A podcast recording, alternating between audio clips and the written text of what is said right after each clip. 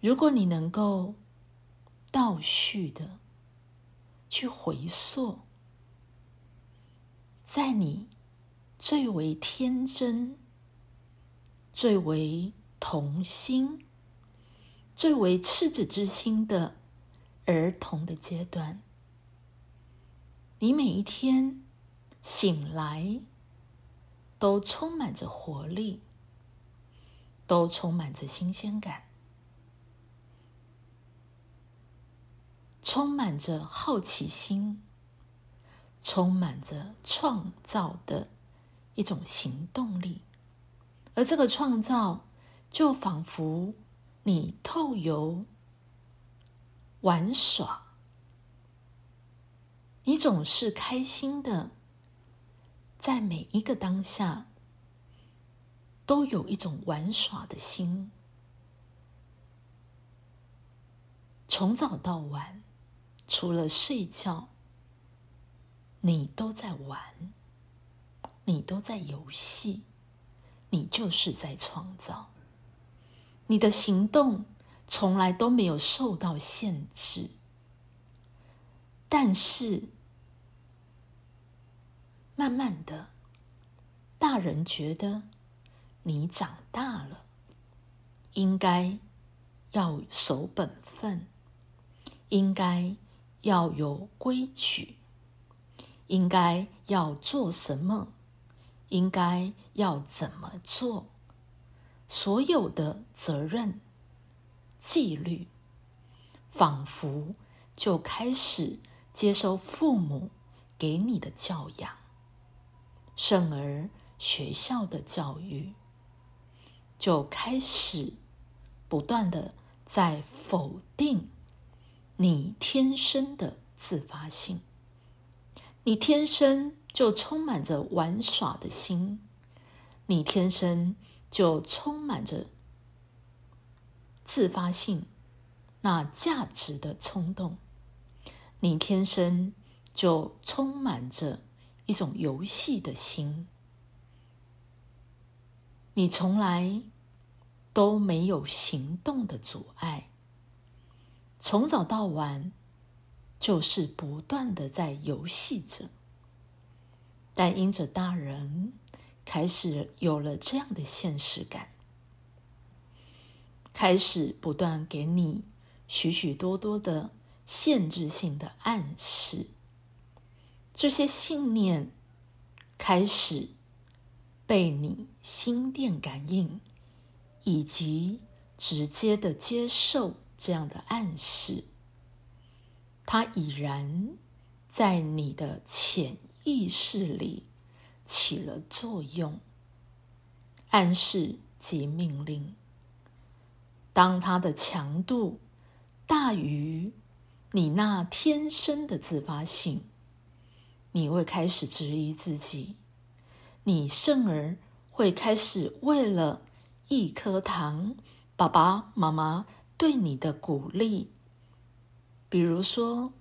你只要考试一百分，就会得到奖品；你只要乖乖的遵守三餐以及睡眠的作息，那么你就是一个乖宝宝。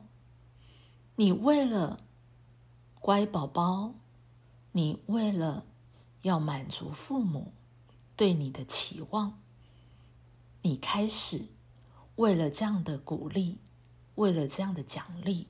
为了一颗糖而放弃了你的天性，因为你会开始怀疑玩耍的心、游戏性的心，一个充满好奇、冒险、好玩的。这样的一个天性是不对的。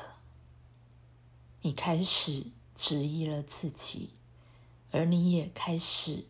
慢慢的遗忘了一个本然性的自己，而那天性就是你存在的纯能量。儿童本就充满着活力与创造力。儿童的想象力就是超能力，也来自于这样的一个源头的自己。你必须重新的倒叙、回溯、还原，你到底被什么样的限制性信念的暗示，开始限制了你的行动，创造性的行动。你开始有许多的顾忌，你开始。有许多的害怕与恐惧，你害怕犯错，你害怕一个犯错的自己就是不够好的自己，你害怕父母失望了，你开始在乎所有人怎么看你了，你已经无法忠实纯正的做自己了。你与自己那纯正、纯正、纯善、纯美、纯真的自己，已经失去了连结。你是一个害怕自己的人，害怕自己内在天性与能力与能量的自己。你害怕使用你天生充满无穷无尽创造的能量，你仿佛认为他不是你，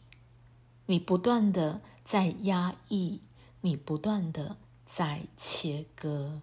一个害怕自己的人，就是一个